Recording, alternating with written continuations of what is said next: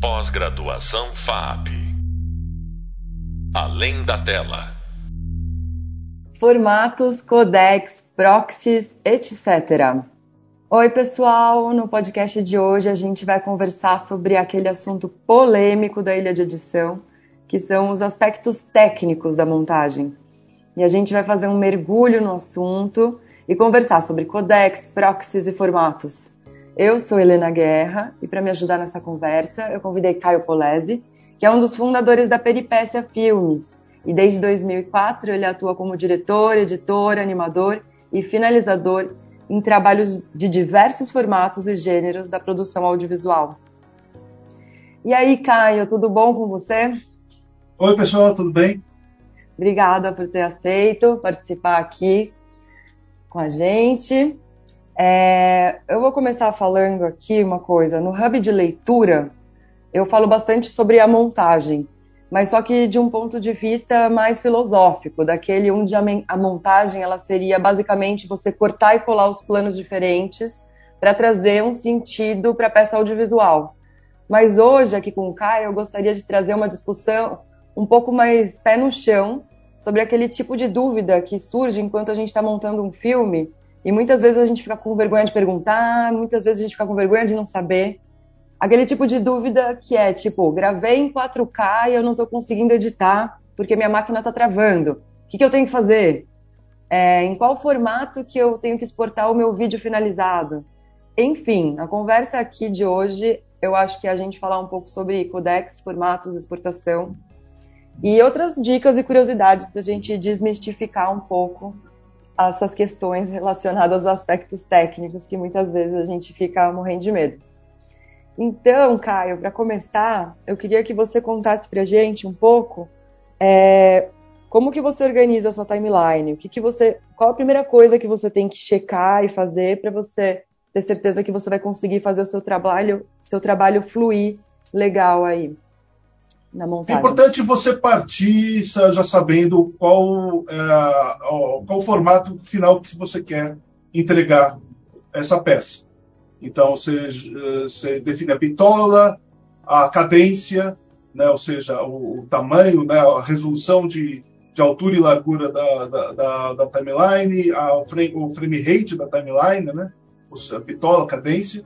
O que, que é ah, frame rate? Conta para eles o que é frame rate já. Pra cadência, frame rate, é a, a quantidade de fotogramas por segundo, a frequência né, de, de, de, imagens por segundo que o seu filme vai passar.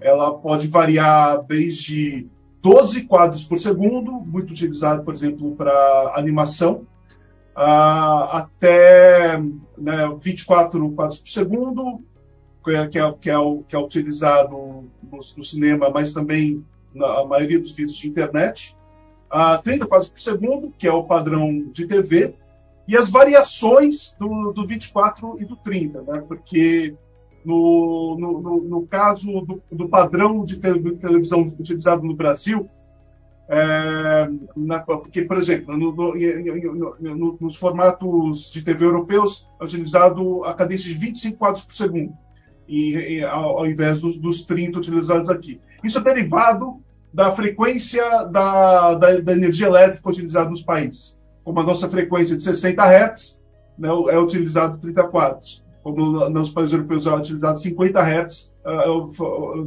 eles adotaram os, 50 quadros, os 20 quadros por segundo. É, mas tem, tem, tem muitas outras complicações além dessa. Né? Por exemplo, foi do, por, por, causa da adoção da, da, da, da TV a cores, né? na, lá na década de 60, os engenheiros, né, os nossos queridos e amados engenheiros, eles, eles, chegaram, eles não conseguiram colocar cor mantendo a cadência de 30 quadros por segundo. Eles tiveram que reduzir ligeiramente, em 0,1% a cadência, uh, para colocar informação de cor. Isso resultou na cadência de 29,97 quadros por segundo. Que maravilha, não é, minha gente? Que maravilha. É, é uma frequência um pouquinho menor, mas que a, a, é, acaba sendo utilizado por padrão, porque dá todo tipo de problema de sincronia, principalmente de áudio. Quando você mistura um material que foi pensado para ser gravado em 30 quadros por segundo com um material que foi pensado para gravar em 29 22,97 quadros por segundo. Né? Depois de, de, uns 5 minutos de duração, você já, a, a, a, diferença entre as duas coisas já, já faz com que o, o som saia totalmente de sincronia, por exemplo. Então, é, é muito importante na hora de você estar tá, uh, uh, iniciando o trabalho, você saber qual o, o, o, o, formato final que você vai utilizar.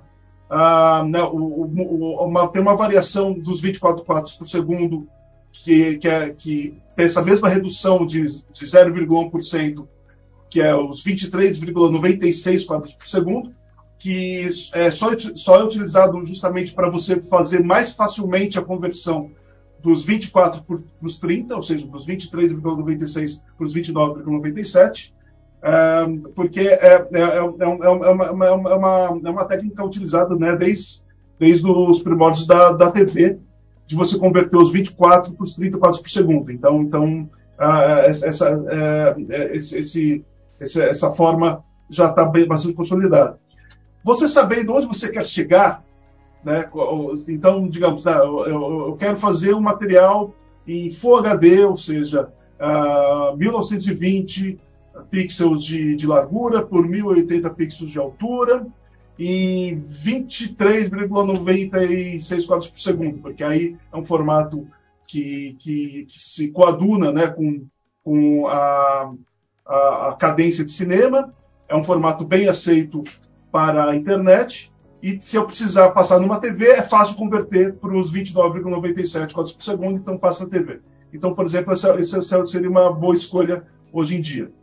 É, né, tem, tem uma série de, de, teorias de por que, que os 24 quadros por segundo são, são, são preferíveis né, do que uma cadência maior. Né? Foi até aventado aumentar a cadência do cinema para 48 quadros por segundo, mas perdeu-se aquela sensação cinematográfica meio irreal que os 24 quadros por segundo acabam trazendo. Então, tem, tem, tem, tem uma série de, de, de, de questões a respeito da, dessa definição. Mas uma vez você definido que você vai entregar o material nesse, nesse formato, aí, aí você. Isso não quer dizer que você vai uh, ter, ter o material para ser montado nesse formato. Né? O que se faz muitas vezes, por exemplo, é captar em 4K, mesmo sabendo que você vai, você vai finalizar em Full HD. Porque você tem um acréscimo de qualidade, você pode dar, um, a, reajustar a imagem na timeline, aumentar a imagem sem, sem perder qualidade, por exemplo, né, modificar, reenquadrar a imagem. Ah, e, e, e, muitas vezes também se recebe material em cadências diferentes. Se você, em geral, sim, os programas podem lidar com, com, com, com materiais diferentes numa mesma timeline, conformando eles. Né? Você pode colocar um material com uma cadência maior, né? um material gravado em, em 30 quadros por segundo. Né? Uh, eu, eu, vou falar de forma intercambiável 30, 29,97, 24 barra 23, 96, porque é, diminui um pouco a confusão. Uhum. Uh, você, pode, você pode colocar esse material tocando o material de 30 em 24 quadros por segundo, e aí você ganha uma, uma, uma pequena uh, slow motion, né? você, você torna um material um pouco mais ralentado. Da mesma forma, você pode pegar um material com uma, com uma cadência muito maior, né, de 60 quadros por segundo, 120 quadros por segundo, para fazer realmente uma, um plano extremamente ralentado, de um, um, um slow motion mesmo, né? Ou então você pode conformar esse, esse material para ele, ele tocar numa, na, na, na, mesma duração, né? No, no, um segundo de gravação corresponde a um, um segundo de timeline, ah, descartando algum, algum desses fotogramas de forma inteligente para né, tomar cuidado na hora de certos movimentos não ficarem estranhos, né? principalmente panorâmicas, alguns tipos de movimento contínuos se você gravou em 30 quadros, está editando em, em, 24, às vezes você, você percebe isso se o material não for bem conformado para a cadência final que você está almejando.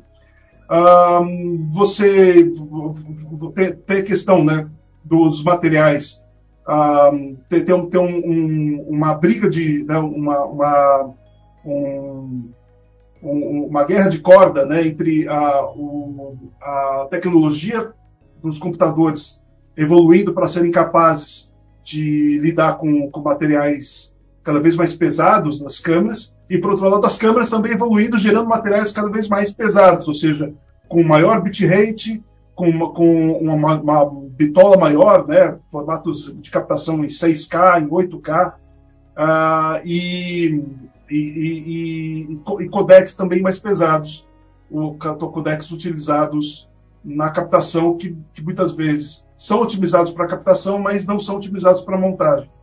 Uh, e, então você acaba sempre tendo que é, pensar numa estratégia de edição offline e online. Né? O que é, é edição offline? A edição offline é você lidar com o, os, os, materiais uma qualidade menor, né? Pra, você, você converte os, os arquivos das câmeras para arquivos mais leves serem editados, que são os proxies, né? são arquivos por, por, procuração, né? são, são arquivos de vídeo uh, que, que, são, que estão no lugar dos, dos arquivos originais para você trabalhar a montagem mesmo, para você trabalhar a forma que você está criando daquela peça audiovisual com fluidez, para você conseguir é, manejar a timeline com, com velocidade, com agilidade, para você realmente criar a narrativa que você está que, querendo criar.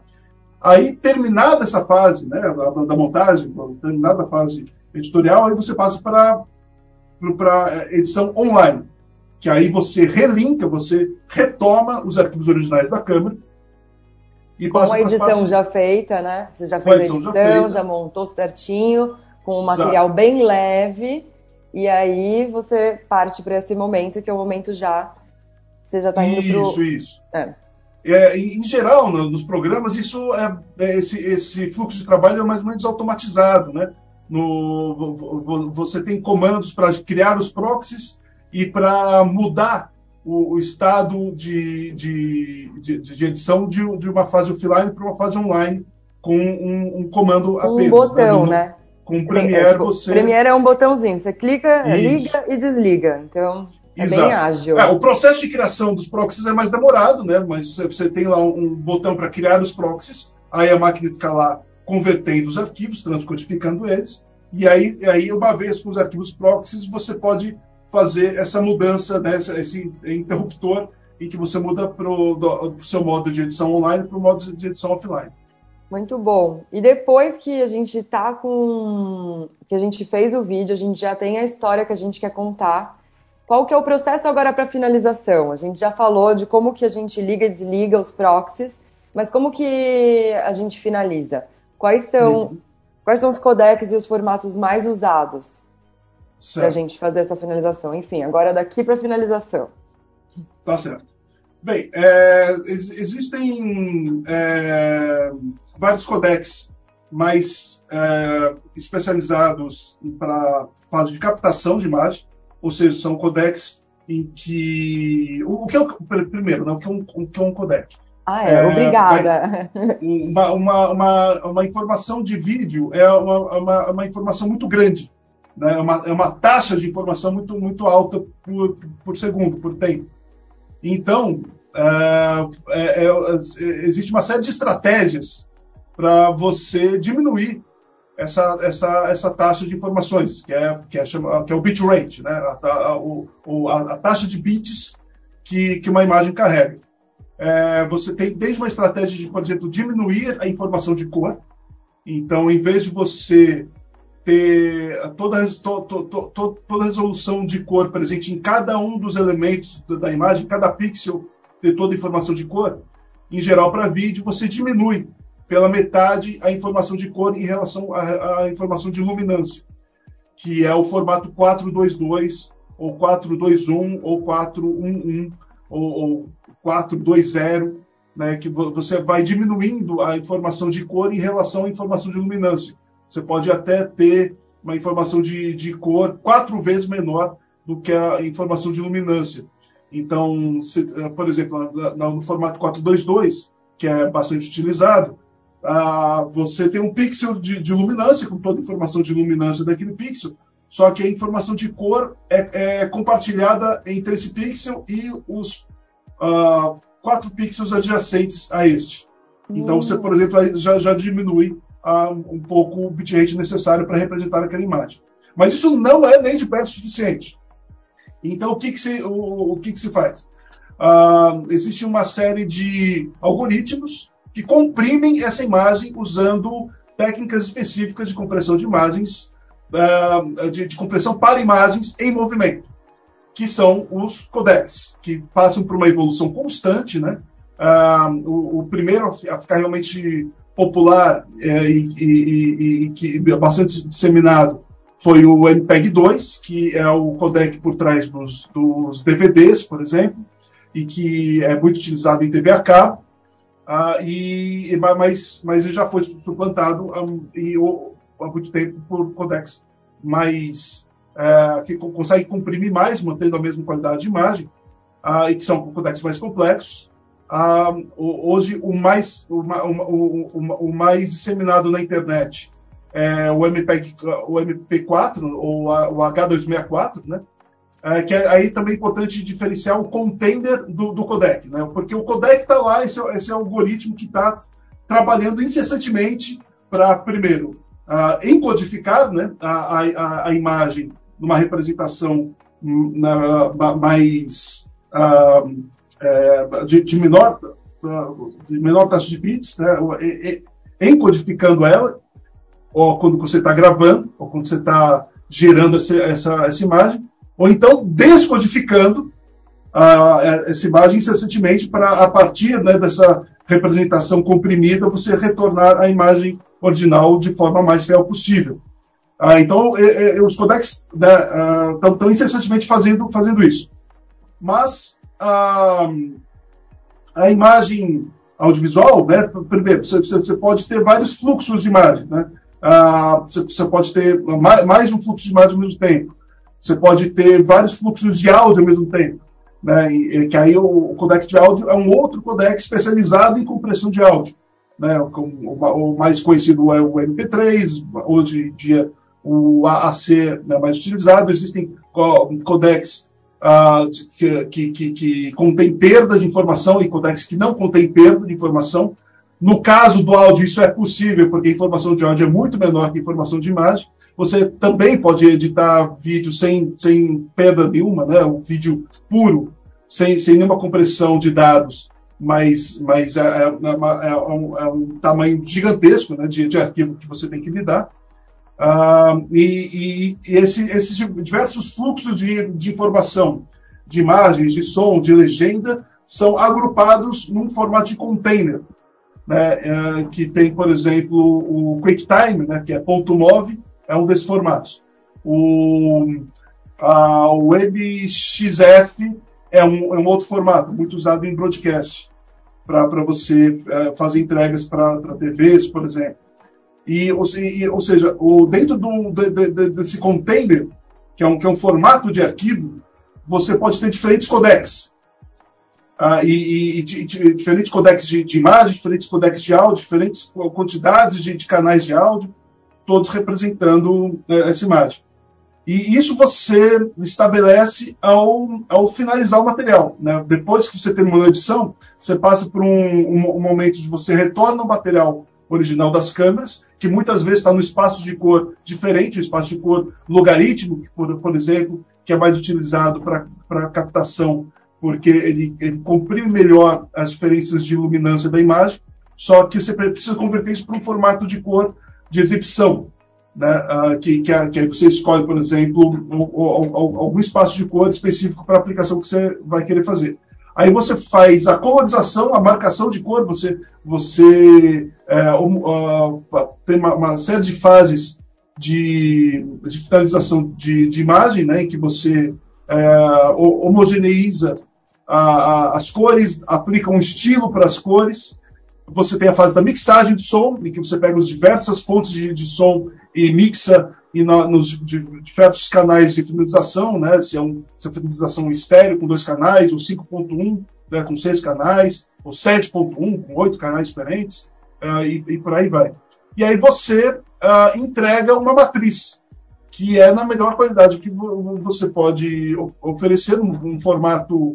É, um, um, um formato de matriz de imagem, né? que é um que utiliza um codec com menor perda. Ah, é utilizado bastante os formatos ProRes para fazer essa, essa entrega. Aí você chega na matriz final do seu, do seu, do seu trabalho. Né? É, é, a partir dessa matriz, você gera uma série de, de, de, de formas de envio diferentes. Então, para a internet, você, você converte isso para H264. Aí você converte para é, algum, algum formato MXF para entrega em broadcast. Ou então para ser transforma num DCP para exibição Exato, em salas de cinema. É. Ah, e, então, eu acredito que essas são as fases para você Muito entregar bom. o material. Muitas vezes você acaba colapsando essas diferentes é. fases de finalização juntas, né? Então, você já é, num, num, num, formato ao vivo de grande de, de, uma, uma, entrega muito imediata, você já pega o material, já aplica uma LUT para converter a cor para o espaço de cor que você precisa, já direciona os canais e já exporta codificando em H264, por exemplo. Por exemplo. Isso é muito interessante, tudo isso que você comentou. Para mim foi bem esclarecedor. E uma coisa que eu acho importante da gente comentar agora na nossa finalização para os alunos é que é sempre importante a gente saber para onde a gente está enviando esse projeto também, né? Você vai, não vai querer exportar fazer um DCP para um projeto que você vai colocar no YouTube. Enfim, então é muito importante a gente ter esse, esse entendimento de produção para também não, não gastar o seu tempo e sua máquina também fazendo algo que não precisa, né? Que nem você comentou, para YouTube, a exportação é, habitual seria um H264, por exemplo, né? Um MP4. Uhum. Isso, o codec é H264 no container MP4, que é um, que é um container mais, mais especializado que só que, que, que, que só agrupa H264. Mas os codecs estão em evolução, né? Daqui a pouco vão vir novos codecs para a internet, inclusive, codecs mais eficientes, uh, que, que, são com, provavelmente que, com qualidade melhor também, né? Que qualidade melhor uma qualidade e, ainda com, e com um processamento mais uh, maior também, né? Então é, é, é, é, esses jogos de forças, né? Para você ter uma, uma melhor qualidade de imagem com o mesmo bitrate, você tem que ter um algoritmo que demanda mais processamento da máquina. E conforme uhum. as máquinas vão ficando mais poderosas esse processamento, ou então elas vão realizando esse processamento direto no chip, no hardware, né, sem, sem, sem precisar do software, uh, novos formatos vão se disseminando. Muito bom, Caio. A nossa conversa ela poderia ser mais comprida para você esclarecer ainda mais coisas, mas o nosso tempo chegou ao fim. Então, queria novamente te agradecer eu acho que foi uma conversa que, para mim, foi muito esclarecedora. Eu acho que ela complementa muito o hub visual de montagem que eu ensinei é, o básico sobre a criação de um projeto num software de edição e depois eu comentei como que eu comentei que a gente ia ter essa conversa hoje com você sobre esses aspectos mais técnicos e pontuais. Então é isso, gente. Obrigada, Caia. Obrigado, gente.